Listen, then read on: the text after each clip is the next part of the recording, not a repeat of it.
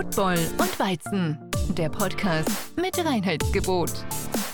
Hier erfährst du alles zum Thema Football. Also, mach dir mit uns ein kühles Weizen auf und genieß die Folge. Prost! Ja, meine Freunde, die Divisional-Runde ist abgeschlossen. Es ist gerade Donnerstag. Wir nehmen ein bisschen später auf als sonst wegen dem lieben Tobias. Er hat nämlich Prüfung äh, oder eine Prüfung geschrieben. Tobias, ist es wenigstens gut gelaufen? Ja, wunderbar. Muss mich auch ein bisschen entschuldigen. Und äh, hier, äh, mir ist auch aufgefallen, am Donnerstag aufnehmen. Alter, die Spiele sind schon wieder so ewig her. Das ist voll der komische Rhythmus. Ist unglaublich, ja. Ja, aber dafür kommen ja beide Folgen mehr oder weniger zeitgleich raus. Kann man uns länger am Stück hören, wer auch immer das macht. Hm. Ähm, Jeder. ja, jeder auf jeden Fall. Ähm, kommen wir gleich zum Tippspiel. Philipp, die Ja. Woche hat dich ja dreifach gezählt. Jeder richtige Pick war drei richtige Picks wert. Mhm. Äh, wie lief's denn? 6 zu 2. Also, der Samstag lief gut. Über den Sonntag möchte ich nicht reden. ich glaube, diese kurzen zwei Sätze haben das Ganze zusammengefasst. Ja, so viele Spiele waren es ja nicht. Ähm, aber immerhin hast du aufgeholt, Philipp. Sechs, sechs Stück anstatt, Oh. äh, ja, maximal vier. Wenn, du- wenn kein Stop zählt, ist ja schon mal eine Verbesserung.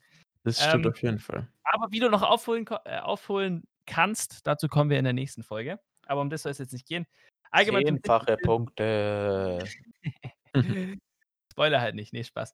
Ähm, allgemein zum Tippspiel. Ihr, liebe Zuhörer, ihr seid insgesamt immer noch vorne und ihr habt diese Woche auch stark abgeliefert mit vier richtigen Picks von vier zu tippenden Spielen. Äh, ihr habt alles richtig gepickt. Also, ja, Hut ab. Ähm, danach kommt der Tobi und ich. Wir stehen auch äh, insgesamt mit 174 richtigen Picks äh, gleich auf und haben diese Woche drei richtige Picks gehabt. Zu meiner Verteidigung muss ich da gleich sagen, ich wusste ja ungefähr, was die Fans picken, weil die Fans picken ja immer so die Teams, die man so am meisten hört und sowas. Und ich wollte eigentlich auch auf die Bills picken, aber ich habe mir gedacht, vielleicht könnten sich die Raven ja holen. Und ich muss jetzt gegen die Fans tippen, um aufzuholen. Und natürlich, wie soll es anders sein, voll nach hinten losgegangen. So ging es mir bei den Saints tatsächlich. Wer pickt aber Ja, auf die Saints?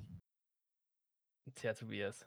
Ich dachte mir, ja, ähm, Saints, ja, sind stark, aber ja, darüber wird jetzt noch zu reden sein bei den Game Previews, äh, Reviews, Entschuldigung.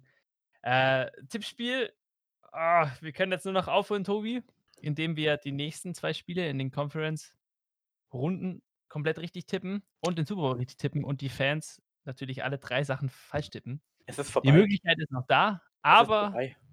aber, liebe Zuhörer, es sieht ziemlich gut für euch aus. Das ist genauso wie so ein, äh, wie jetzt zum Beispiel die Jets, die 07 gestartet sind und dann so, sie könnten theoretisch noch in die Playoffs kommen. Ja, nee.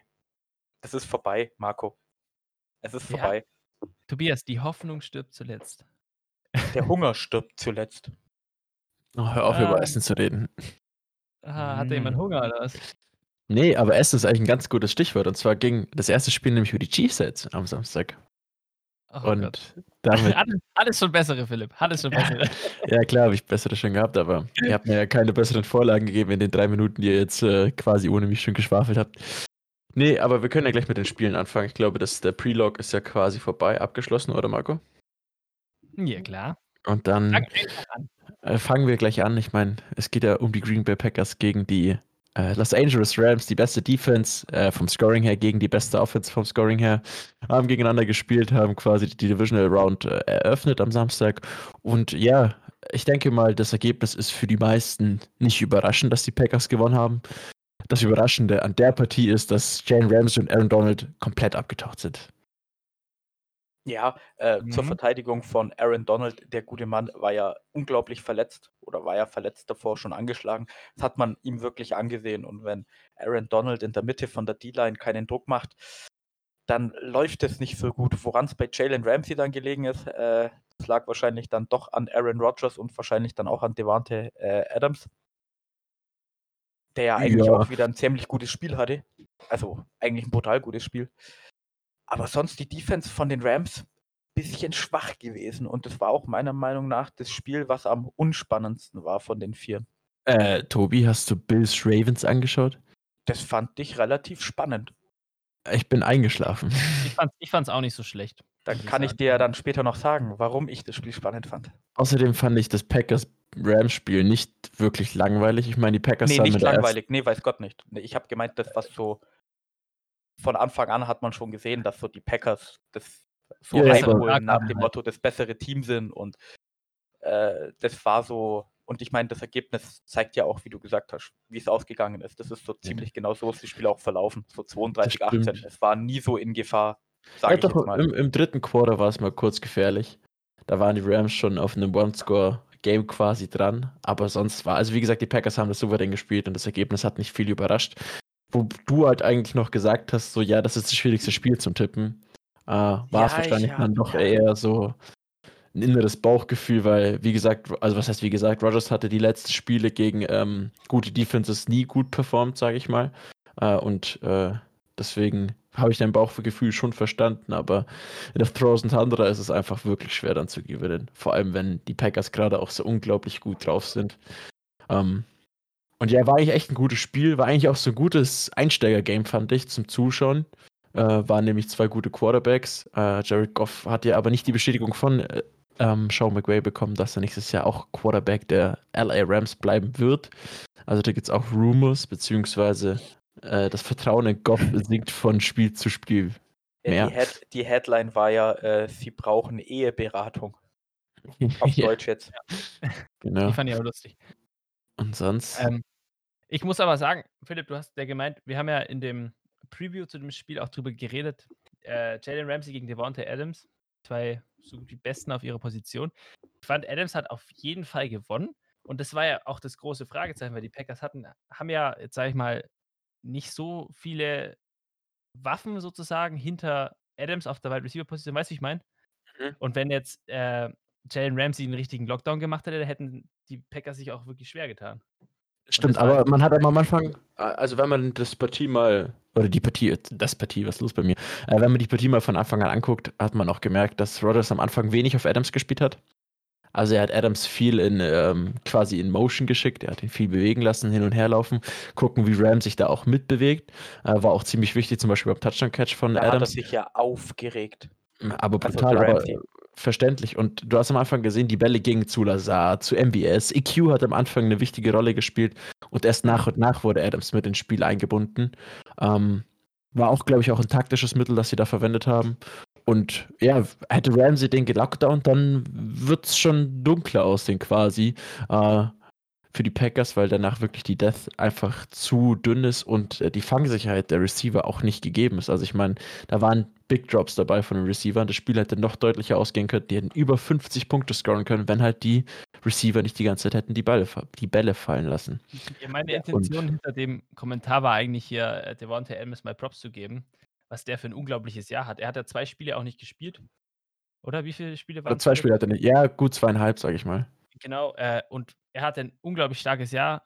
Stats äh, und auch einfach so, wenn du ihn anguckst, und jetzt in den, äh, in, der, in den Playoffs auch nochmal wirklich wichtig und er ist da und er verschwindet nicht. Und das ist, Ja, das ist wollte ich nur mal die Props geben. Da wollte ich nur mal die Props geben. Aaron Rodgers und Devontae Adams, die haben eine unglaubliche Verbindung. Da hat er auch, der wievielte Touchdown oder was war da für ein Rekord, der letztens aus, Die ausgestellt wurde? most äh, Completions äh, zueinander haben sie mal geschafft, während das, äh, oder ich glaube auch, ja doch in der Regular Season halt. Also Rodgers ist sein Lieblingstarget ist Devontae Adams. Genau, und All time. ja, ja, Props muss man geben, auf jeden Fall. Auf jeden Fall, also starke Spieler und man sieht, wie sich eigentlich auch äh, späte Picks entwickeln können zu Top-Receivern. Äh, und das freut mich eigentlich noch immer mehr. So quasi, wie die Spieler eigentlich. Er war, ich meine, der Third String Wide Receiver hinter Randall Cobb und Jordy Nelson und jetzt ist er unarguably the best receiver in the league äh, in 2020, also in 2020, also oder für die Season 2020 so. Ähm, das ist krass, es für eine Entwicklung Spieler hinlegen können, wenn das Vertrauen vom Quarterback da ist und das ist halt noch so ein souveräner Quarterback ist, sage ich mal, der quasi schon seit Jahren dabei ist bei den Packers. Was mich bei dem Spiel jetzt bloß noch äh, ein bisschen verwirrt hat, da muss ich auch Matt LeFleur äh, ein, wie heißt mein Kompliment aussprechen, weil äh, es heißt ja immer so, dass er den Ball viel laufen will und mit Aaron Rodgers musste er eigentlich den Ball nur werfen können, weil das kann er halt perfekt. Aber das Spiel hat sich auch echt überm Boden bei denen entschieden. Ich meine, äh, Aaron Jones hatte, glaube ich, so 100 Rushing Yards. Jamal Williams war auch irgendwie bei 70 oder sowas.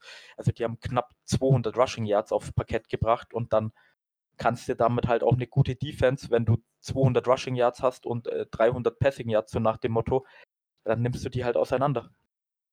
Stimmt. Also Rushing Game lief extrem gut. Ähm, Anfang des dritten Quarters hat der Jones diesen äh, brutalen Lauf hingelegt.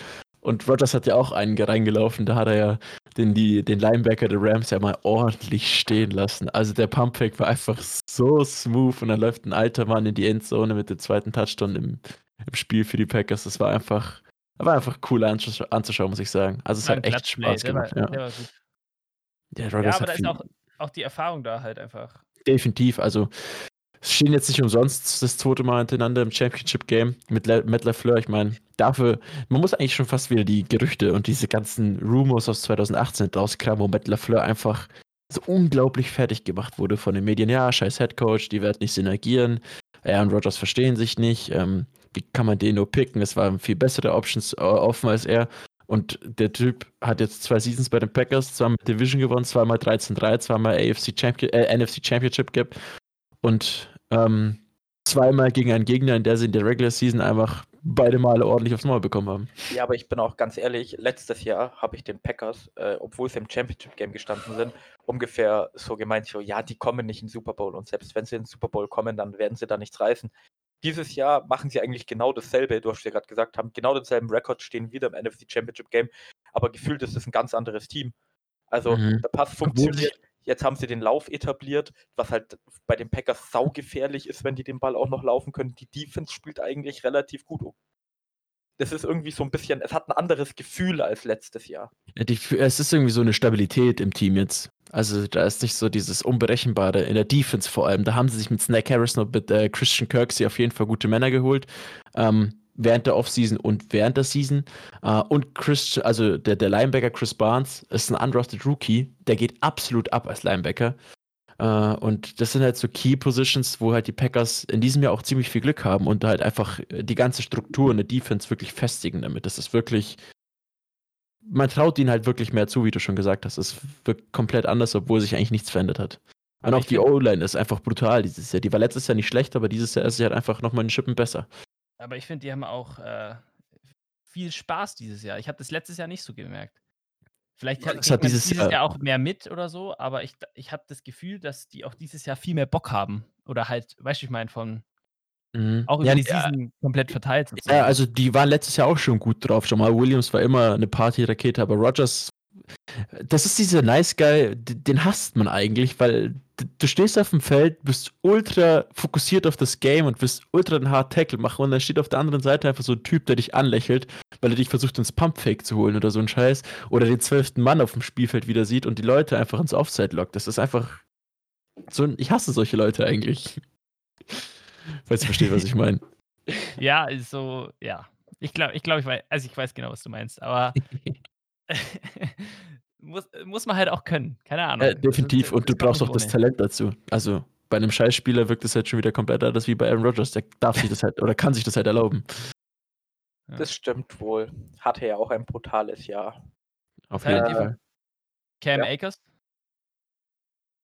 Bisschen ja, untergegangen, also, oder? Äh, dafür, dass er ein Rookie ist, macht er schon äh, also spielt er ziemlich gut.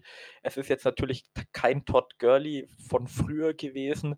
Ich finde, er macht einen guten Job. Du hast am Anfang auch gesehen, dass die Rams äh, versuchen, mit allen Running Backs zu spielen und mittlerweile Sean McVay wieder ein bisschen zurückgegangen ist zu, sein, zu seiner alten Routine, eigentlich bloß einen Running Back spielen zu lassen.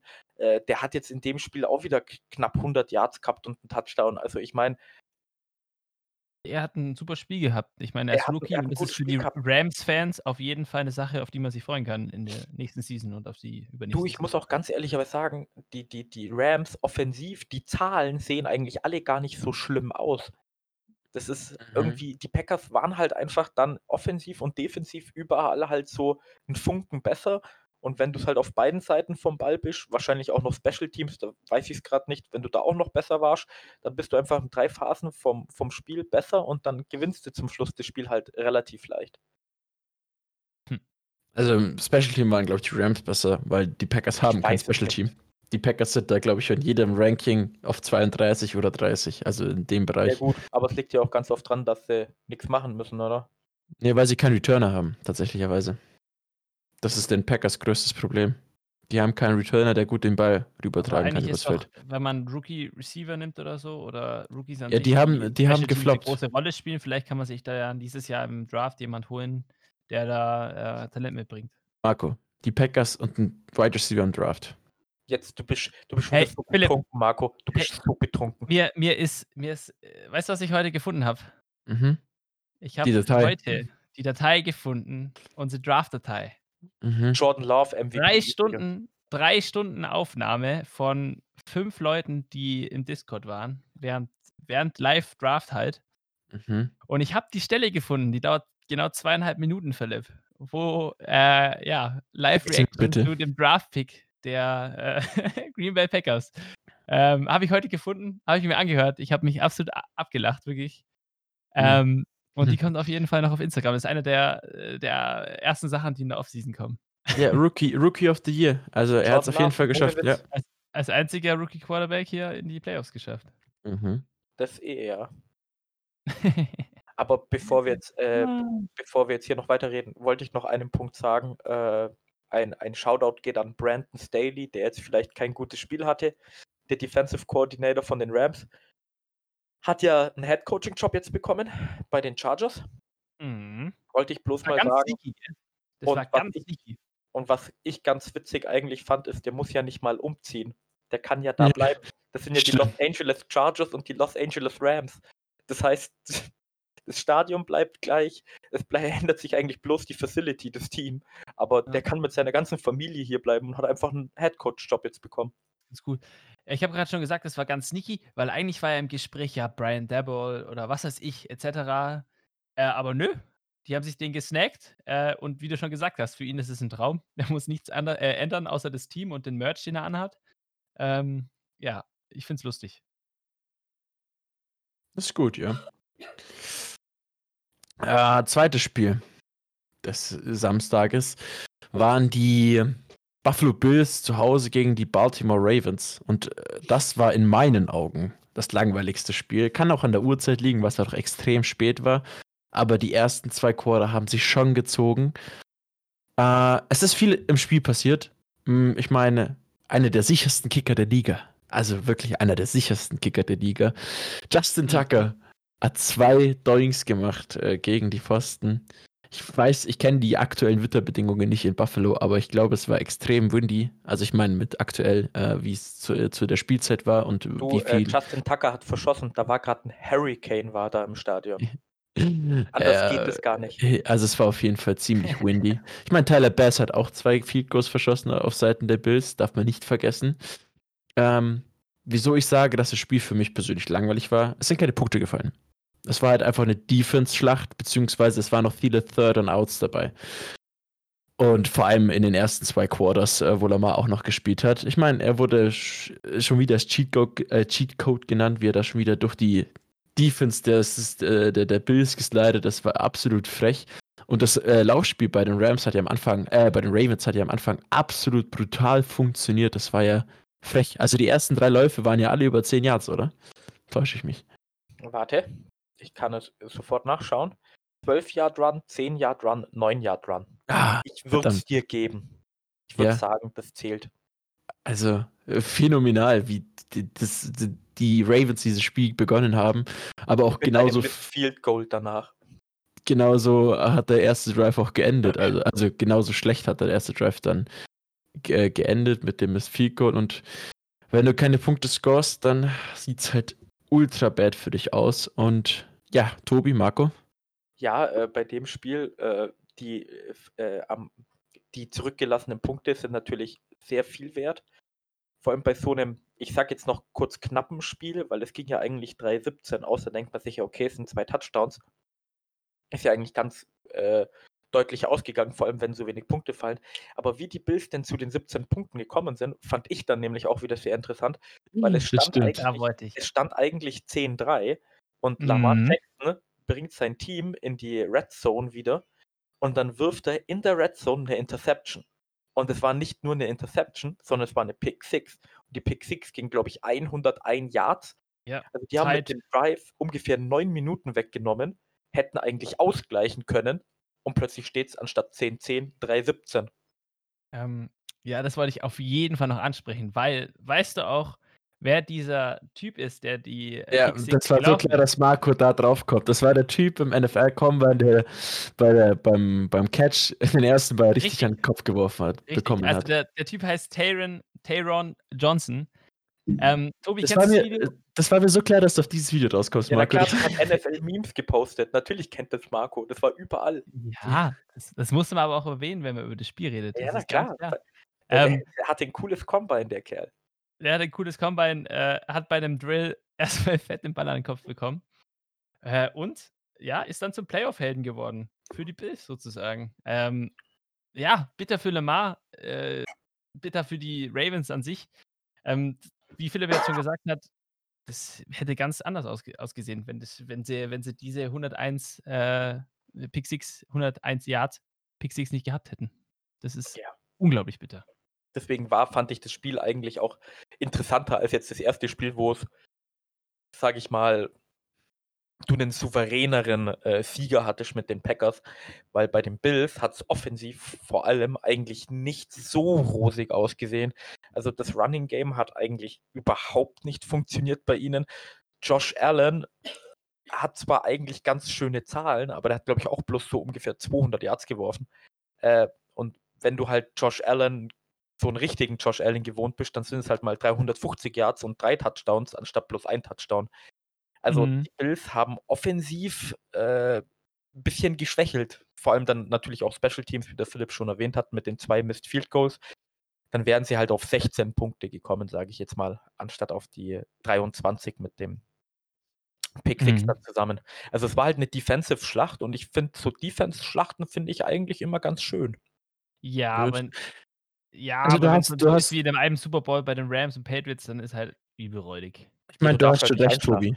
Du hast, du hast recht, im Nachhinein das Spiel zu, zusammenzufassen und einfach äh, quasi im Real Life anzuschauen, das ist definitiv spannender, weil einfach auch das Spiel offen war und einfach diese Big Plays vorhanden sind. Aber zum Beispiel für neutralen Zuschauer, es ist einfach wirklich zäh zum Anschauen, weil einfach, ja, es Ja, ist ich halt, es zieht sich voll. Es zieht Es- sich halt. Es gibt ja auch einen Grund, warum die NFL immer äh, besondere Regeln, sage ich mal, oder Regelerleichterungen für die Offensive bringt und nicht für die Defensive, dass halt mehr Punkte fallen, weil der normale Fan, der schaut natürlich lieber ein 40-30-Spiel an, anstatt ein 17-3-Spiel oder jetzt ganz extrem ein 10-3-Spiel. Ja, Also kann ich schon verstehen, aber ich finde das einfach geil, wenn du Defense hast und dieses Schachspiel und die anderen wissen, was du vorhast und dann sind da die Spieler und die versuchen das so zu kontern und dann wird der Blitz gebracht, weil zum Beispiel Lamar Jackson hatte ja auch eigentlich, zumindest beim Passen, einen ziemlich schlechten Tag. Der hat ja auch eine Interception, meine ich, geworfen, bevor dann Tyler Huntley reingekommen ist. Äh, ja der Pick die Bills, äh, die, Ja. Bills, die Bills haben ja äh, die Bills Mafia, äh, besten Fans äh, in der NFL, sogar von der NFL irgendwie haben sie ja ihr Ja, stopp, stopp, stopp, stopp, stopp, bevor du, bevor du so anfängst, erzähl erstmal, wieso sie diese Donations gemacht haben. Wäre wär ganz wichtig. Dass du halt erstmal den Ja, End dann, Around Philipp, komm, du hast bekommst. schon angefangen, dann mach's zu Ende. Ich bitte dich. Äh, Ich wollte dir nicht die- die Stimme, äh, Nein, der, nein. der, der, deine Stimme wollte ich nicht denyen, aber es ging einfach darum, dass die, die Bills Defense hat Lamar wieder gesackt oder ein Sandwich genommen und relativ nah an seiner Endzone. Äh, der ist dann verletzt raus. Dadurch wurde dann Tyler Huntley eingewechselt und quasi die Chance, die Bills zu besiegen, wurde den Ravens somit genommen. Pros übrigens, weil Tyler Huntley Danke. ist undrafted Rookie, glaube ich, äh, hat noch keinen Snap in der NFL davor gespielt und muss dieses Spiel carryen. Es ist fast unmöglich aus. Es ist eine Love Story über Tyler Heinecke, aber Tyler Heinecke ist schon ein bisschen länger, Heinecke, Entschuldigung, länger Heineken. in der NFL. Und deswegen war es eigentlich so quasi fast impossible für die Ravens, doch dieses Comeback zu starten. Ähm, wobei er eigentlich einen schönen Pass hatte auf äh, Hollywood Brown, aber den überworfen hat. Ähm, daraus aber resultierte die Aktion der Buffalo Bills-Fans, die einfach gesagt haben: Ja, okay, ist scheiße, es war ein spannendes Spiel. Ähm, wir donaten jetzt an, ich weiß gar nicht, wie sein Fonds heißt, den äh, Lamar Jackson da so unglaublich stark unterstützt. Und dann haben die da Kleine Geld reingeballert. Hilfsorganisation der Wahl. Ja, genau, die halt äh, für Lamar Jackson steht. Und die haben, die Bills-Fans haben dafür dann ordentlich Spenden gesammelt und dafür dann gespendet und haben auch nach dem Spiel mit Lamar Fotos gemacht und den begrüßt, ja, ähm, get well soon und so ein Scheiß. Also, das ist einfach. Die, die, die können so gut Trash talken, die Fans, und die können so viel, so gut Tische zerstören, aber die sind so Die Bills Mafia ist, ist, Nett. ist anders. Das ist, glaube ich, die netteste Mafia der Welt. Ja, sind sie wirklich, aber Entschuldigung, weil ich auch gerade so ein bisschen lach, aber ich stelle es mir so vor, so Lamar Jackson so voll mit einer Concussion oder so, weiß gar nicht, was passiert, läuft so raus, äh, kommen plötzlich Fans zu ihm, machen Bilder und er so, was, wir haben das Spiel gewonnen? Wow, seit wann haben wir blaue Trikots? Sieht das gut aus und ist so voll benebelt und steht dann nur so da. Ja, das ist jetzt nicht so winzig, weil der halt verletzt ist, aber Sind ich sind ganz meine gut. Fans? Sind, sind, das meine, sind das meine Fans? Ja, die haben ja Aber- 8 Dollar, 8 Dollar gespendet, weil Lamar hatte die Nummer 8. Ähm, und für ihn haben sie, also war halt sozusagen der Aufruf, hey, spendet mal 8 Dollar für die Organisation. Er war ja nicht das erste Mal, wo die Bills Mafia das so einen Aufruf hatte ähm, und sozusagen Geld äh, Ja, gesammelt dieses hat. Also, Jahr war es für Josh Allens Mutter im Krankenhaus der Flügel da, wo sie viel gespendet haben. Weil ja die Mhm. Mutter von Josh Allen, glaube ich, verstorben ist. Oder war es die Oma? Ich glaube, die Mutter, oder? Weiß ich nicht mehr genau. Haben die eigentlich auch was für die Bengals damals gemacht, vor zwei oder drei Jahren, als sie in die Playoffs Äh, ja. gekommen sind? Wo die haben Bengals gegen irgendjemanden gewonnen haben und die Bills noch in die Playoffs gekommen sind. Ja, das genau, war damals noch mit Andy Dalton, meine ich sogar. Ja, genau, da haben sie gegen die Chargers gewonnen. Das kann gut sein. Also die, die, die, die, die Bills-Fans, die suchen immer einen Grund, um zu spenden. Mhm, auf jeden Fall. Mhm. Ähm, Aber äh, was ich ja eigentlich sagen wollte, Defensive Mhm. Schlacht und dieses Schachspiel, wenn ich darauf zurückkommen darf, fand ich Mhm. nämlich auch sehr interessant. Ich glaube, die Bills, ich weiß nicht, ich glaube in der zweiten Halbzeit oder in der ersten Halbzeit haben die zum Teil über 50% den Blitz gebracht, was die ja normalerweise nicht machen. Und das finde ich immer so geil, so diese, diese kleinen Veränderungen, wenn du so eine Defense hast, eine 4-3 oder eine 3-4 und dann bringst du den Blitz. Und wenn du immer den Blitz bringst und du zeigst es dann bloß an und lass sie dann doch nach hinten droppen und es kommen doch nur drei oder vier Leute und der Quarterback aber trotzdem so verwirrt ist, dass er nicht weiß, was passiert und sowas, finde ich immer sehr interessant. Defense ist, finde ich, immer ein bisschen taktischer anzusehen als Offense, weil du siehst ja nicht, was die Receiver zum Teil für Routen laufen. Und dann siehst du halt nur ein Big Play, Big Play, Big Play und da kannst du immer nicht so viel rausnehmen, weil du weißt jetzt nicht, ob der eine Slant oder eine Curl Route oder sowas gelaufen ist. Oder wo jetzt der Mhm. Fehler war. Aber deswegen finde ich, gute Defenses sind ab und zu immer sehr schön anzuschauen.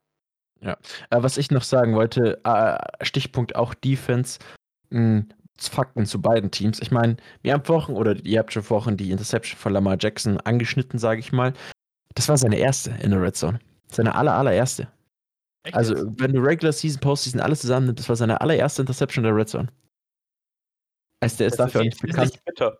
ja, in Ja. der Red Zone zu trollen. Also, das ist ein das ist aber impressive eigentlich. Mhm. Da steht er jetzt 49-1 insgesamt. Hat ist seine Statline in der Red Zone, wenn er da reinkommt.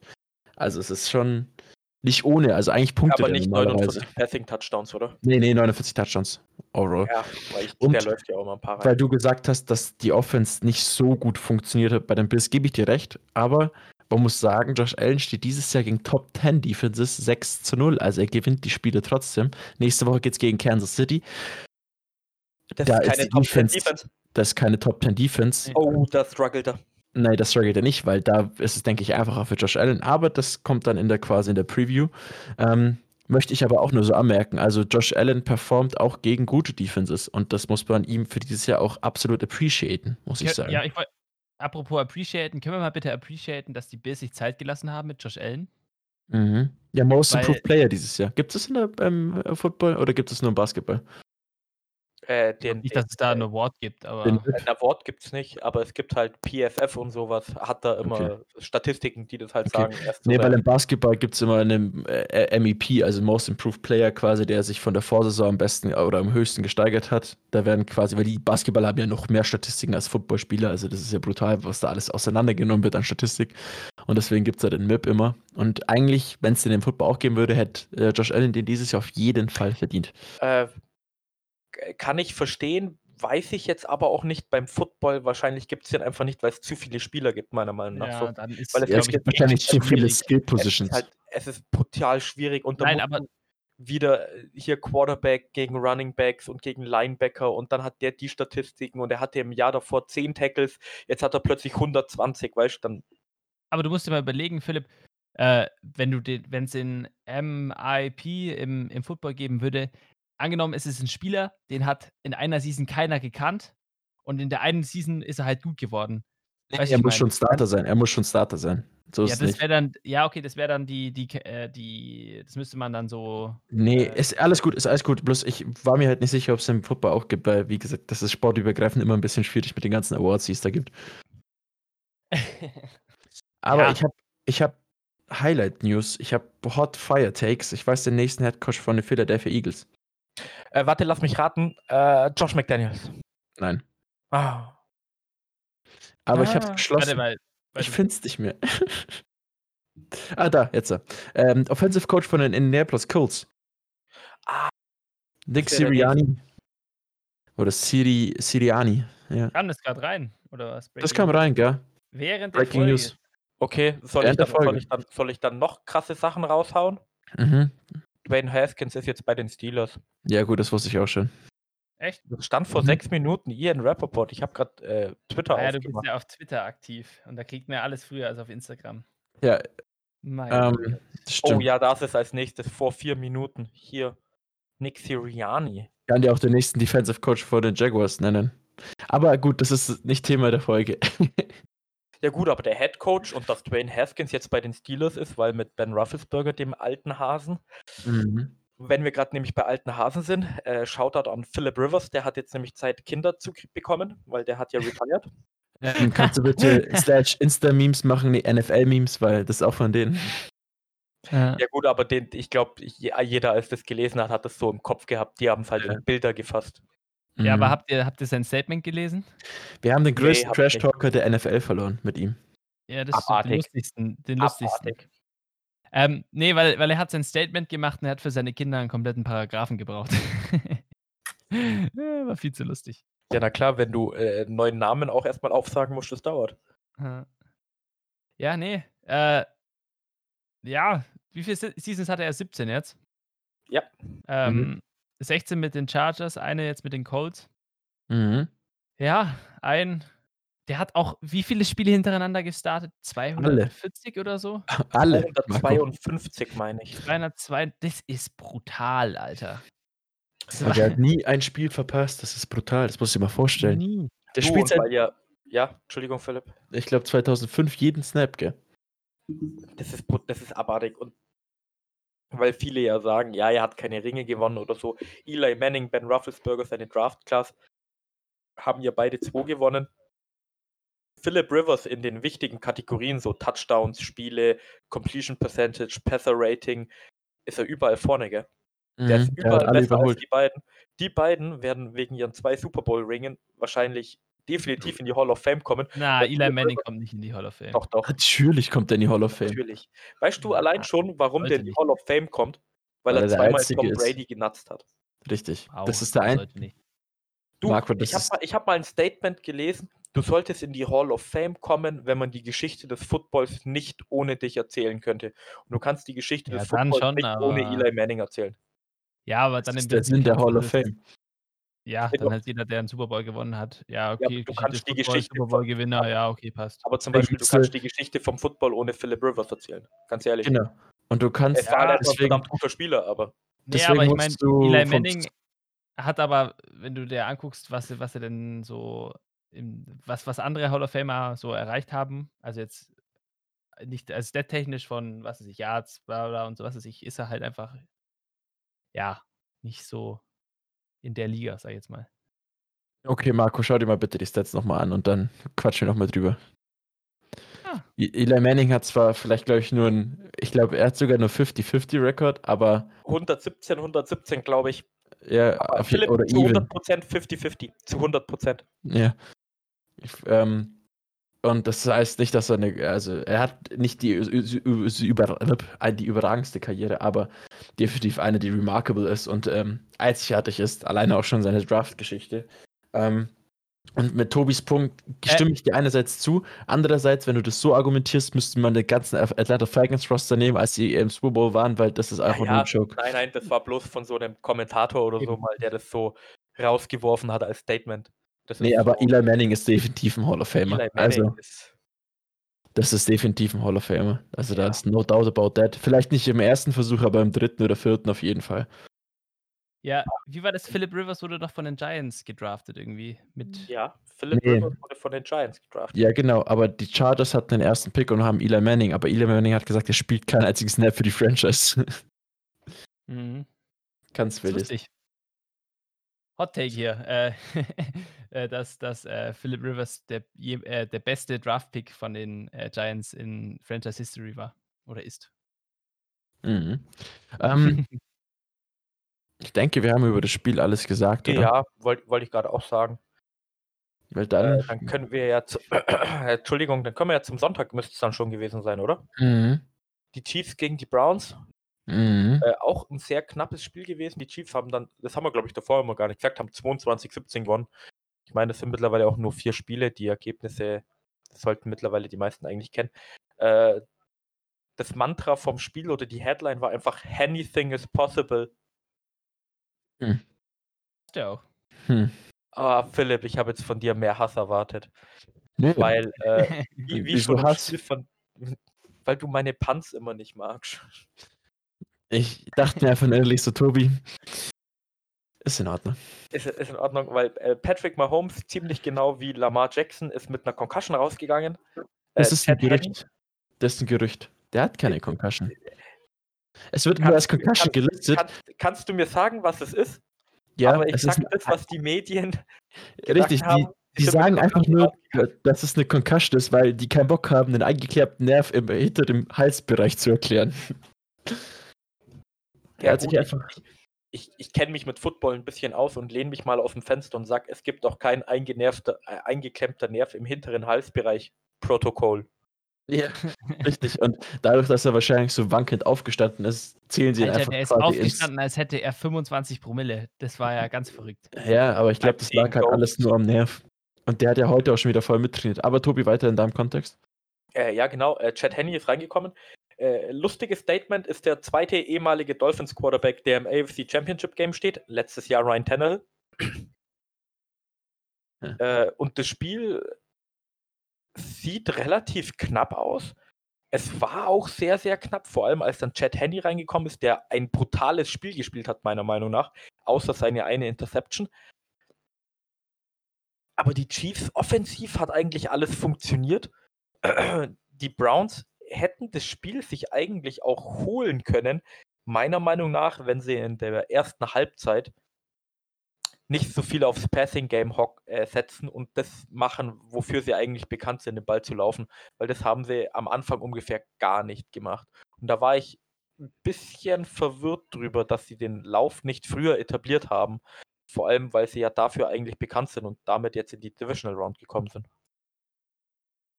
Bin ich auch deiner Meinung. Ich finde es auch sehr erstaunt, dass die Browns nicht viel gelaufen sind. Ich meine, sie haben zwei absolute Banger in der, auf der Running Back Position mit, äh, Ty, äh, mit Tyreek Hill, sage ich schon, mit ähm, Kareem Hunt und Nick Chubb. Und das Laufduo ist, äh, ich glaube, sogar das beste Duo der NFL. Und man muss echt sagen, das Spiel war wirklich spannend.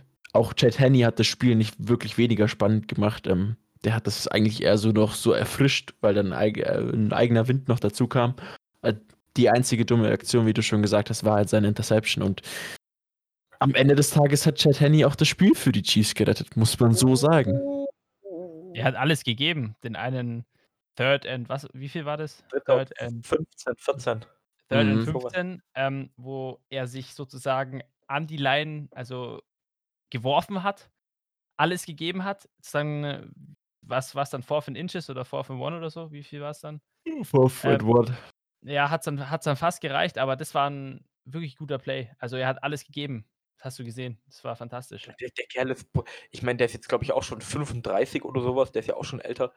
Und dass der dann äh, irgendwie gefühlt keinen Snap in der ganzen Season spielt, dann im Divisional Game hockt und bei dritten und 15 plötzlich den Ball unter seinen Arm greift und einfach 14 Yards sprintet, das ist schon ballsy. und dann am vierten, ah, das finde ich auch krass, Andy Reid, ohne Witz, der hat so Eier, der Kerl, Alter. der hat Nerven aus Stahl. Ja, hier, Mhm. wir sind ja nicht so ein vulgärer Podcast, Marco. Nein, gar nicht. Geht dann echt, ich schwör's dir, jeder normale Coach und alle Leute und die ganzen Kommentatoren hätten einfach den Ball gepantet. Die hatten irgendwie, keine Ahnung, unter zwei Minuten Zeit, ein Touchdown, äh, ein Timeout, die Browns, die hätten in ihrer eigenen Endzone quasi starten müssten. Andy Reid so, nö, Vierter und Eins mit Chad Henney, das ist doch einfach, das mache ich. Oh, das Das war brutal, Mann. also wirklich Hut ab. Das hat er extrem gut gemacht. Auf jeden Fall. Es war auch, also, ja, also, das äh, es samt eigentlich schon das ganze Spiel, aber ich meine, die Browns, schade, dass Journey vorbei ist und dass der Upset nicht geklappt hat, aber es war close. Und jetzt haben wir eigentlich auch das Spiel, was alle erwartet haben im AFC Championship Game, und zwar die Chiefs gegen die Bills.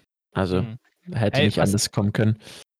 Was haltet ihr von der, äh in dem Spiel ist ja was passiert. Eine Regel ist, äh, zum Gelten gekommen. Nämlich hat ein Browns Was willst du sagen, Philipp? Ich finde die Regel schwierig. Ich möchte nicht dazu tendieren, dass es die dümmste Regel in der Football-Geschichte ist, aber warte, sie ist. mal, Philipp, dann lassen Marco noch kurz erklären. Also, ich lasse kurz erklären. Ich weiß nicht, welcher Spieler es war.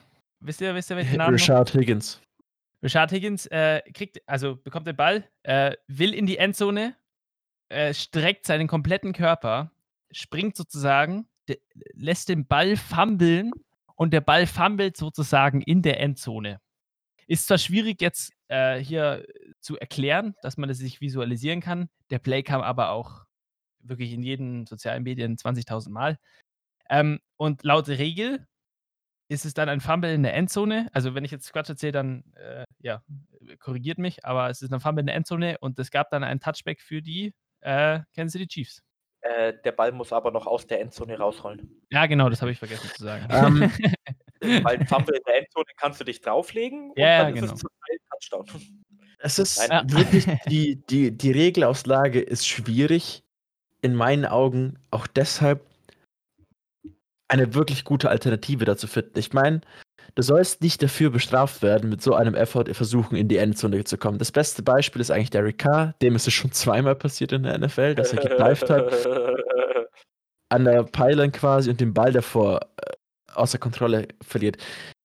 Ich plädiere eigentlich zu der Regeländerung, dass wenn man quasi diese Divebomb wagt und der Ball gefummelt wird, in die Endzone rollt und aus der Endzone raus, dass der Ball an der, sag ich mal, an dieser 2-Yard-Linie dann positioniert wird und das Team dann einfach von da aus weiterspielt. Weil, wie gesagt, du sollst nicht dafür bestraft werden, mehr Effort in einen Touchdown zu stecken. Und das ist einfach so schlimm und die Medien haben diese Regel schon wieder absolut gerippt und es tut einfach weh, sowas zu schauen, weil der Touchdown hätte das ganze Spiel gechanged. Ja, aber äh, es haben, du hast ja schon gesagt, äh, Derek Carr hat schon das zweimal geschafft und hat auch dann getweetet, ich mag die Regel nicht. Dann haben aber andere äh, NFL-Spieler ähm, also auch getweetet, ja, okay, ich habe es halt beim, beim Coaching gelernt, don't reach. Also nicht, nicht zu übertrieben.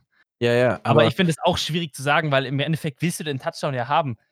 Und es ist dann, wenn es funktioniert hätte, wäre es, oh, so ein Effort-Play von ihm und was weiß ich, dann wäre es halt so rum gewesen. Jetzt ist es halt einfach nur so, ja, Scheißregel, okay, verkackt. Weiß ich mein. dann könnte ich genauso sagen, ja, don't reach, dann finde ich aber die Regel, ist vielleicht ein bisschen äh, dumm das Beispiel, aber die Regel, dass wenn du in der Endzone bist, quasi an der 2-Yard-Linie ist, bist und dann Running Back einfach von hinten mit Karacho losläuft, den Ball oder über deine O-Line springt, den Ball kurz mit der Spitze in die Endzone hält und dann zurück, dass das ein Touchdown ist, ist genauso dumm, finde ich dann. Ja, du musst ja bloß kurz die imaginäre Linie Ja, das finde ich absolut dumm. Dann soll er halt mit dem Ball drin sein, dann wirkt das halt, weißt du, das ist, Ey, das ist ich bin nichts immer anderes noch, Als, äh, Entschuldigung, Marco, das ist nichts anderes. Also, das mit dem Touchdown ist nichts anderes wie, wenn ein Wide Receiver den Ball kurz fangen würde, sich kurz über die Linie quasi lehnt und dann äh, von den anderen Spielern getackelt wird. Das ist ja auch ein Touchdown. das ist frech. ja, also ich bin immer noch dafür, dass dieser Ball eingeführt wird, über den wir letzte Folge geredet haben. Der, wo halt überall Sensoren hat und wenn du halt über die Linie bist, dann blinkt halt der Ball grün oder die Linie blinkt grün, keine Ahnung. Dass es halt Mhm. genau ist, weil auch wenn du jetzt, das ich will, die, will dieselbe Diskussion nicht mal anfangen wie letzte Folge, wo wir halt gesagt Nee, haben, das dass ist eine andere Diskussion jetzt eigentlich. Das Ja, ja, mit dem, aber es ist im Prinzip, ja, ich, ich weiß nicht, da könnte man verbessern, aber es ist halt einfach eine schwierige Situation. Die Regel ist aber halt so. Ähm, ja, richtig unlucky für die Browns auf jeden Fall. Du, ich muss auch ganz ehrlich sagen, ich habe jetzt zu der Regel noch nichts gesagt. Äh, ich finde die gar nicht so schlimm oder also was heißt ja gar nicht so schlimm? Du hast schon ein ganz gutes Argument gebracht, Marco. Das Argument ist eigentlich, ja, so ist die Regel. Komm klar damit. So. Beim Handball darfst du nicht in den Kreis reinlaufen und so ist die Regel. Natürlich Aha. jetzt ein bisschen überspitzt. Äh, zwei Sachen, die man dazu noch sagen kann. Äh, ich bin ja ein unglaublicher Defense-Freund, habe ich ja vorhin schon im Podcast erwähnt. Und äh, diese Touchback-Regel ist meines Wissens sogar nach die einzige Regel im Football, die die Defense belohnt. Es gibt keine andere Regel, wo die Defense irgendeinen Vorteil hat, im Gegensatz zur Offense. Das ist die einzige Regel, dass sie, wenn sie vor der Endzone ein Play macht und der Ball rollt einfach raus, dann kriegen sie den Ball, weil sie einfach mal was gut gemacht haben. Das ist eins. Und äh, es wird ja ganz oft immer der Vergleich gebracht äh, zu dieser Regel. Ja, wenn du im Spielfeld den Ball fummelst und der geht dann out of bounds, dann kriegst du ja den Ball da, wo du Kontrolle über ihn das letzte Mal hattest. Dann geht mhm. ja der mhm. Ball zurück. So wie der Philipp äh, jetzt gesagt hat, dann könnte man den Ball doch an die Zwei-Yard-Linie tun. Äh, ich verstehe das Argument. Ich würde bloß dagegen sagen, diese, diese 100 Yards auf dem Spielfeld ist ein anderer Bereich als die Endzonen. Das ist für mich so quasi, du hast ein Spielfeld und dann hast du so zwei Häuser. Ganz schlecht gesagt so. Das eine Haus gehört eben der Heimmannschaft und das andere Haus gehört der, der äh, Auswärtsmannschaft, so nach dem Motto. Und wenn du dann quasi in deren Haus den Ball fummelst und nicht mehr recovern kannst, ja, dann liegt halt der Ball bei denen im Haus, in Klammern natürlich Endzone, äh, und dann kriegen die natürlich den Ball, weil das ist ihr Haus, so nach dem Motto. Sehr schlechte Metapher meiner Meinung nach, aber das sind so meine zwei Argumente, dass die Endzonen nochmal was anderes sind als das normale Spielfeld und die Verteidigung braucht mal ein bisschen mehr Liebe von den Regeln her. Aber es ist auch einfacher für die Offense, äh, günstigere oder angenehmere Regeln zu, zu kreieren, sage ich mal, oder zu entwerfen, als für die Defense. Das ist schwierig, die dann quasi noch für andere Sachen zu belohnen. Äh, die, äh, es reicht ja schon, wenn du die Defense nicht belohnst, sondern äh, nicht äh, keine, keine Flaggen wirfst, also nicht bestrafst. Früher Tackles, die gegolten haben, gelten nicht mehr darfst nicht mehr andere Sachen machen. Du darfst den Receiver mittlerweile in der Regular Season kaum noch anfassen, wenn irgendwie ein Ball geworfen wird. Das sind immer so Kleinigkeiten, die getweakt werden. Aber wir haben ja vorhin schon gesagt, es sollen mehr Punkte fallen. Leute finden das spannender. Deswegen gibt es ja die Regeln. Hilft ja bloß den Zuschauerzahlen. Ja, gut. Äh, lässt sich darüber diskutieren. Ich finde, manche Regeln sind sinnvoll, wie zum Beispiel Blindside Tackles oder Helmet-to-Helmet-Catches, die früher erlaubt waren, weil mhm. äh, Concussions und so weiter. Habt ihr diese eine mhm. Commercial gesehen? Das war vor ein paar Wochen oder so. Da war eine Commercial von den 70ern oder 80ern. Eine Football-Commercial, dass man ja Football gucken will, wie die NFL-Commercial heutzutage. Wo man halt so die Highlight-Plays sieht oder was. Ja, Marco, komm ja. auf den Punkt. Und jedes Highlight-Play war ein Foul in der heutigen NFL, aber ein böses Foul. Das ist so, ich, ich muss euch den Link mal schicken, wenn ich es finde. Dann teile ich es auch bei uns in der Story auf Instagram. Aber das ist so lustig, wenn du drüber nachdenkst, weil das halt jedes Play, wirklich jedes Play war einfach ein komplettes Foul. Ja, und schau mal, wie viele von den Schauspielern heute noch leben. ja, okay. Das ist natürlich die, die, die Kehrseite der Medaille, aber trotzdem. ja, ich meine, du hast schon recht. Ich meine, das ist alles ein bisschen, um es ja, einfach aufzudrücken, putzighaft geworden. Aber Philipp, du hast halt auch recht. Das ist so. Du hast immer beide Seiten. Ich meine, ich kann es nicht verharmlosen. Ich meine, wir sind in einer Generation, in einem, in einem System, sage ich mal, wo wir einfach alles mittlerweile schlecht reden können, alles als Rassismus sehen, alles als ähm, äh, nicht nachhaltig sehen, der Plastik und so ein Scheiß und äh, Blindside-Tackles und Gehirnerschütterungen und du kannst nicht mal mehr, keine Ahnung, scheiß Pole sagen, weil das äh, rassistisch angehaucht, beziehungsweise nicht rassistisch. Ich meine, das, das Wort, was vorhin ge gefallen ist, war xenophobisch. Äh, Zusammenhang mit einer Diskussion. xenophobisch gefallen?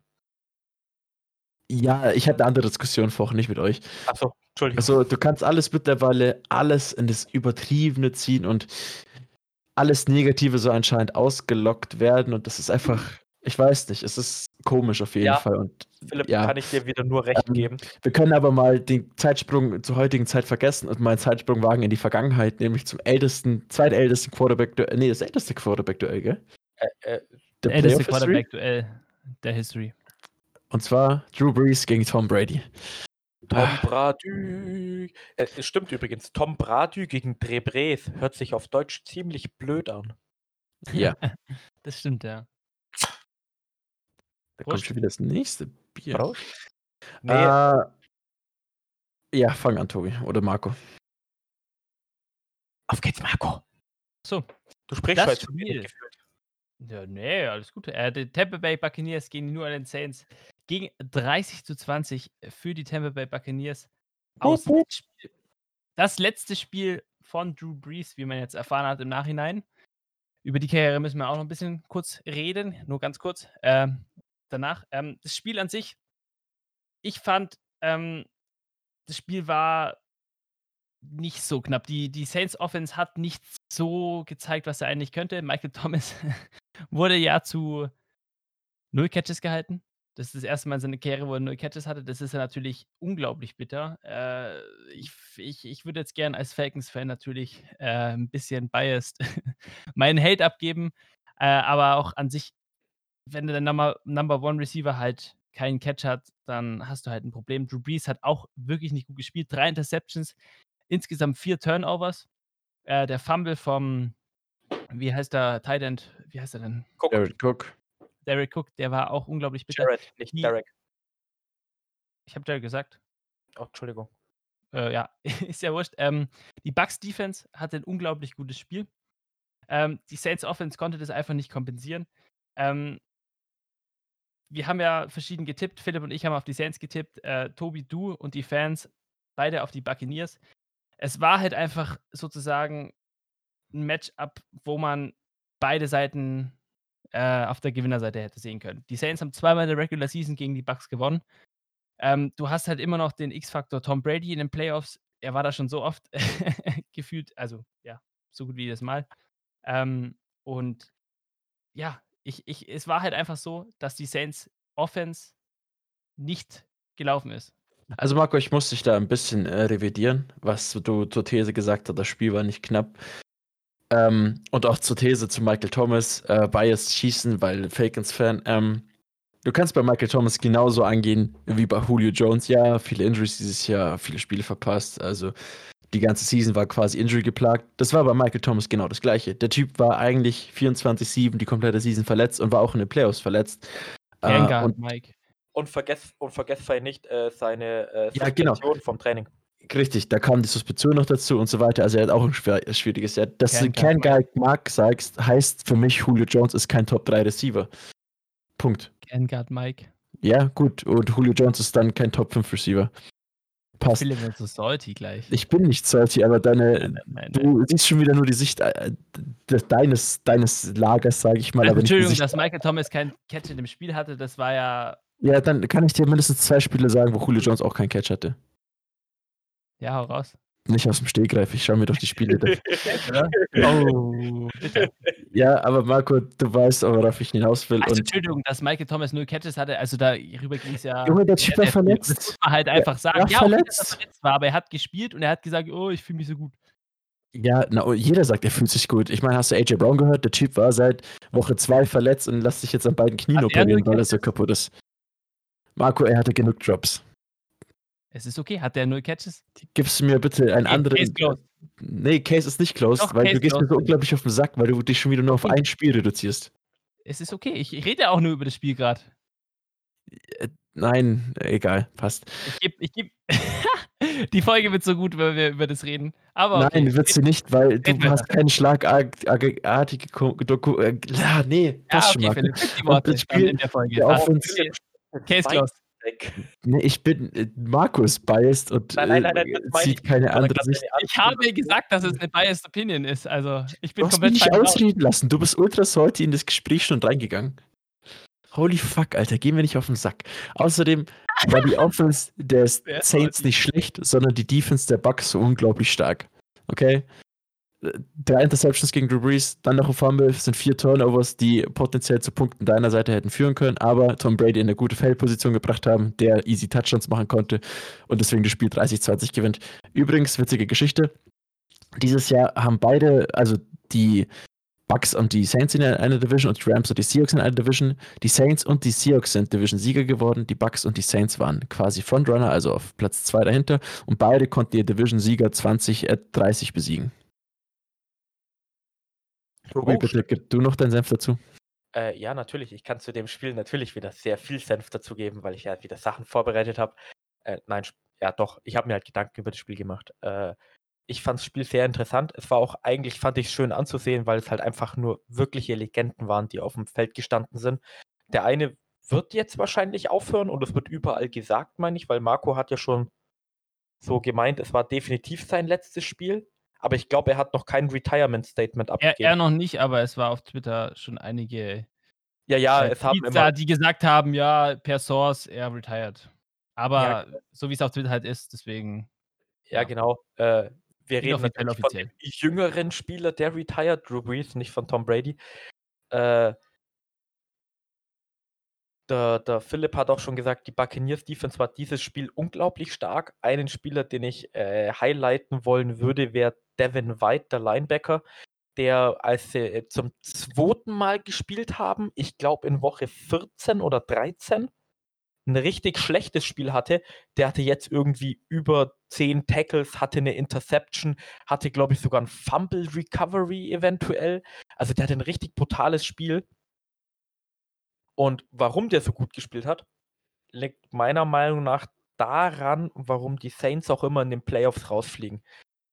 Und zwar, es ist mittlerweile eigentlich bekannt, auch wenn es immer keiner zugeben will, dass Drew Brees, er hatte nie den stärksten Arm und der ist halt mittlerweile 42. Und wenn ich mit 42 noch so sportlich bin, dann bin ich sehr stolz auf mich. Aber ihm fehlt halt doch die Kraft im Arm. Und äh, in den Playoffs spielst du halt gegen die besten Teams und die blicken das halt.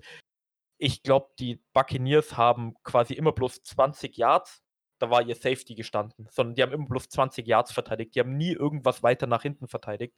Das heißt, die hatten einfach elf Spieler in einem 20-Yard-Raum und dann hast du auch, zu eurer Diskussion gerade eben, kann sich Michael Thomas auch nicht freilaufen, weil wenn elf Spieler innerhalb von 20 Yards laufen, weil Michael Thomas halt schon so ein Possession-Receiver ist und nicht wie Tyreek Hill zum Beispiel dieser Home-Run-Hitter ist mit Patrick Mahomes, dann tut er sich halt auch schwer, irgendwie die, irgendwas zu finden. Zweiter Grund, Defense finde ich geil. Die Buccaneers haben diesmal keine Zonenverteidigung gespielt, wie sie ganz gern machen, weil äh, jeder weiß, Drew Brees weiß, wo man bei einer Zonenverteidigung den Ball hinverteilen muss, wo die Löcher sind, wo das funktioniert, sondern die haben viel Man-to-Man gespielt und haben einfach den Raum trotzdem dicht bekommen, weil sie einfach relativ wenig verteidigt haben.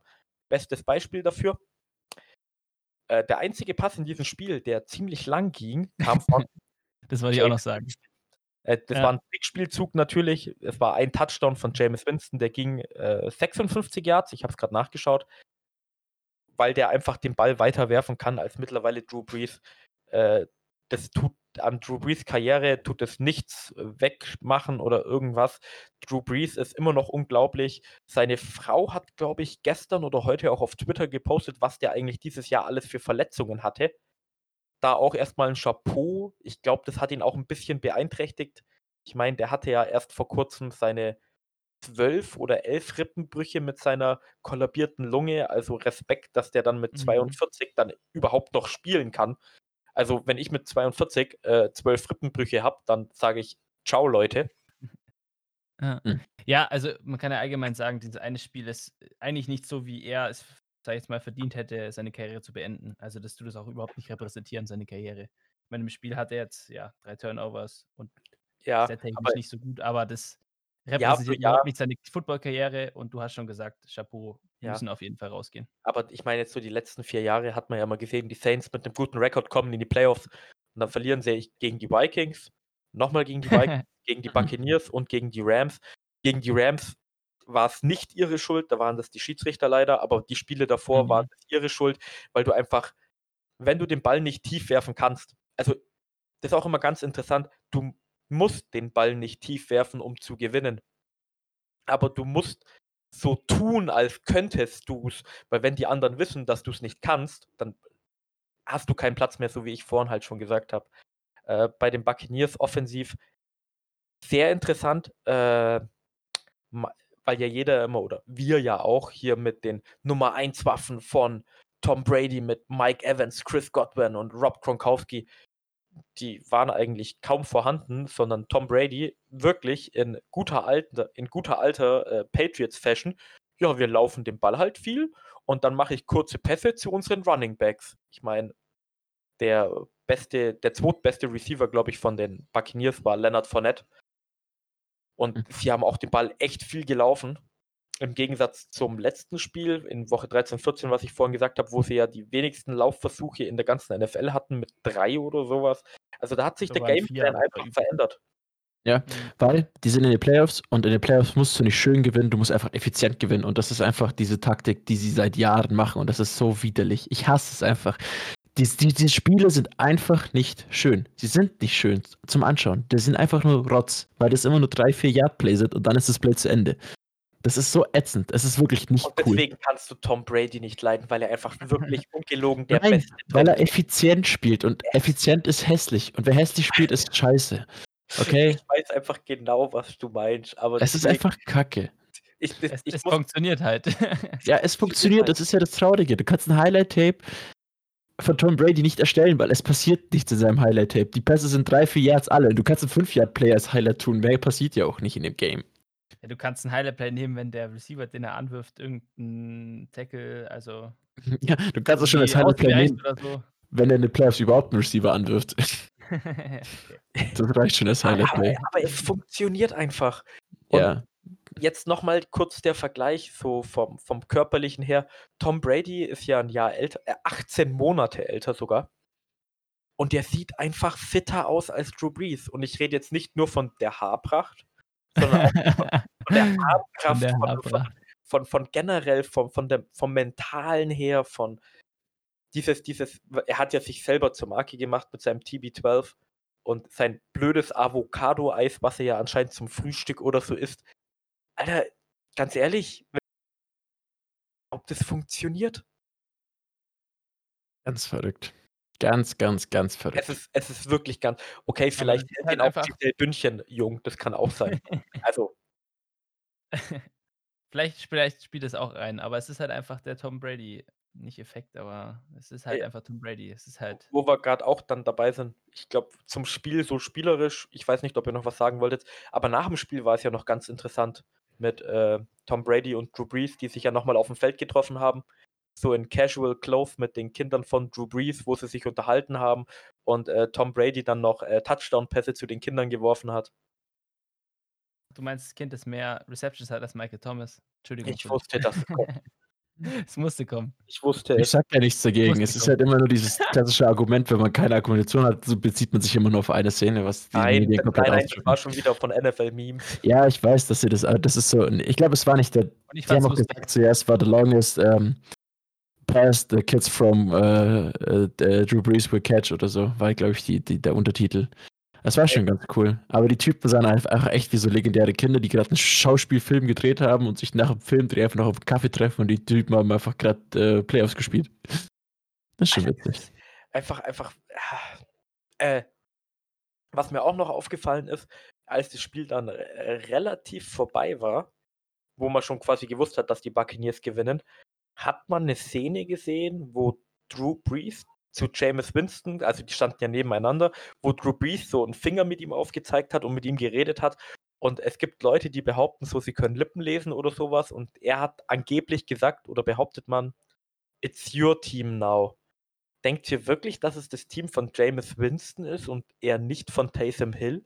Ja. Wird der, wird der Free Agent Jameis Winston oder wie, für welchen Deal haben die den gesigned? Er ist eigentlich wieder ein Free Agent, meine ich der hatte, glaube ich, bloß einen Einjahresvertrag. Aber wenn die Saints jetzt sagen, sie wollen ihn behalten, dann wird er nicht weggehen. Ich glaube auch, dass es Jameis Winston Team ist nächstes Jahr. Es wird ja theoretischerweise Sinn ergeben. Wer ist denn noch Free Agent? Äh, nee, jetzt, es geht doch nicht auf Free Agents. Nur zwischen deine Wahl, willst du Taysom Hill behalten oder Jameis Winston? Wer ist dein Starting Quarterback? So. Ja, Jameis Winston, weil ich Taysom Hill dann immer noch so benutzen kann, wie er jetzt benutzt wird. Ja, ich meiner Meinung nach würde das auch mehr Sinn ergeben, aber ich habe irgendwie das Gefühl, dass Sean Payton, der liebt, glaube ich, Taysom Hill schon und ich glaube, der mag das, dass der auch laufen kann und sowas. Der will weil Sean Payton ist ja auch so ein Offensive Guru und sowas. Ich glaube, der will der will mehr exotische Plays callen. Und mit James Winston hast du halt wieder die Standard-Pocket-Passer mit dem Rollout, wo dann den Ball auch äh, tief werfen können oder halt kurz. Und mit Taysom Hill kannst du halt alles machen. Laufen, fangen, tackeln. Warum der Quarterback mit dem Ball tackeln sollte, weiß ich jetzt auch nicht, aber. Ja, aber ich glaube, dass Taysom Hill trotzdem deine Spielweise limitiert. Weil er halt, er ist zwar ein Swiss, Swiss Army Knife, aber er ist halt nicht spezialisiert auf eine Sache und kann eine Sache so, weiß ich mein, das ist halt schon ein Unterschied, ob jetzt Drew Brees wirft ähm, oder halt ein Taysom Hill. Ja, ja, schon klar. Muss man halt, muss man halt drum spielen, aber das ist, ist eine Sache, die, über die man reden kann und die man noch beobachten kann, auf jeden Fall, was da passiert und wie, wie die Sales-Organisation das alles regelt. Apropos äh, Saints, weil ich gerade an die Rams gedacht habe, äh, Dan Campbell, der Assistant Head Coach, Schrägstrich Tight End Coach von den Saints, Head Coach von den Detroit Lions. Mhm. Ja, ich, ich habe über den Typ davor noch nie irgendwas gehört. Also ist ja eigentlich normal über einen Titans Coach, außer man interessiert sich jetzt über das Team. Also es ist dein Team sozusagen. Aber das, was ich jetzt gelesen habe, ist es anscheinend nicht so ein schlechter Hire. Äh, ich habe tatsächlicherweise von dem vor zwei Jahren war es, glaube ich, mal was gehört, weil der damals auch in der näheren Auswahl von den Miami Dolphins, meine ich, war. Mhm. Dan Campbell sagt mir auch der Name was. Ja, ja, der war damals, es ist ja auch Assistant Head Coach. Es ist ja, mhm. glaube ich, habe ich gerade vorgelesen. Also der ist ja nicht nur Tight End Coach. Und ich glaube, den haben sich damals auch die Dolphins überlegt gehabt, wo ich mir auch gedacht habe, warum interviewen die einen Tight End Coach? Wir haben nicht mal Tight Ends. So nach dem damals halt noch. Also hier Detroit Lions, auch einen guten bekommen. Mal schauen, wer da gut ist und wer schlecht ist. Mhm. Können wir ja doch eventuell mal drüber reden. So, so ein Hiring lohnt sich ja erst eigentlich immer nach der ersten oder ersten zwei Seasons zu judgen, sage ich mal. Ja, also. ja, das schon. Aber man kann ja so ein bisschen Predictions raushauen und sowas. Auf jeden Fall. Ja, aber ja, gut. Äh, dann äh, haben wir alle vier Spiele jetzt, glaube ich, durchbekommen. Ich meine, dafür, dass es immer nur vier Spiele sind, quatschen wir echt ziemlich lang. Ja, aber ja. du musst ja auch, du kannst ja über dann die Spiele detaillierter reden. Ich glaube, das passt schon. Ja, ja, nee, nee, das war kein, kein Negative Attitude, sondern einfach nur so, Alter, krass, schon wieder eine Stunde rum, so, das fühlt sich gar nicht so an. Wir mhm. gehen auch immer ein bisschen tiefer irgendwie rein bei den Spielen. Finde ich auch immer mal ganz interessant, wenn du wenn wir uns immer so acht, neun, zehn Spiele raussuchen, dann kannst du immer nicht so tief gehen und jetzt ein bisschen mehr über Defense sprechen und wie das so aufgebaut ist und sowas und offensiv, was da abläuft. Finde ich auch mal ganz äh, lustig drüber zu reden und mal seine Meinung drüber abzugeben. Jetzt kommen dann die Conference Games. Äh, wirklich interessante Spiele. Und wenn ihr dann über die Conference Games dann was hören wollt, müsst ihr bei uns im Weizen Preview zuhören und der Marco will jetzt bestimmt nochmal unsere Formalitäten hören. Stimmt. Erkläre ich jetzt nochmal die Formalitäten. Ähm, wenn ihr es auf Spotify hört, lasst uns ein Follow da auf Apple Podcast. Lasst uns gerne eine Bewertung da. Äh, wenn ihr es auf irgendeiner anderen Podcast-Plattform hört, natürlich dasselbe. Erzählt euren Großeltern, euren Cousins, dass es uns gibt. ähm, ja, folgt uns auf Instagram at Football und Weizen bei Twitter at footballweizen. Tobi ist da natürlich unterwegs als Hashtag Min-Tweet-Maschine, muss sein. Ähm, wir haben relativ viel für die Offseason geplant. Bleibt auf dem Laufenden. Wir haben auch eine sehr, sehr, sehr geile Sache geplant. Ähm, darüber sagen wir jetzt aber noch nicht viel, aber es ist auf jeden Fall was richtig Cooles geplant, wie wir finden. Ähm, ich bedanke mich fürs Zuhören. Ich denke mal, ich spreche äh, im Namen von uns allen. Wir hören uns. Servus. Tschüssikowski. Prost. Das war Football und Weizen, der Podcast mit Reinheitsgebot. Neue Folgen gibt es so gut wie jede Woche. Folge uns für alle Updates einfach bei Instagram at Football und Weizen. Vergiss nicht, dort jeden Donnerstagabend bei unserem Tippspiel vorbeizuschauen. Vielleicht seid ihr ja diese Season besser als wir. Schreibe uns auch gerne eine E-Mail an feedback at footballundweizen.de. Vielen Dank fürs Zuhören und bis zum nächsten Mal. Prost!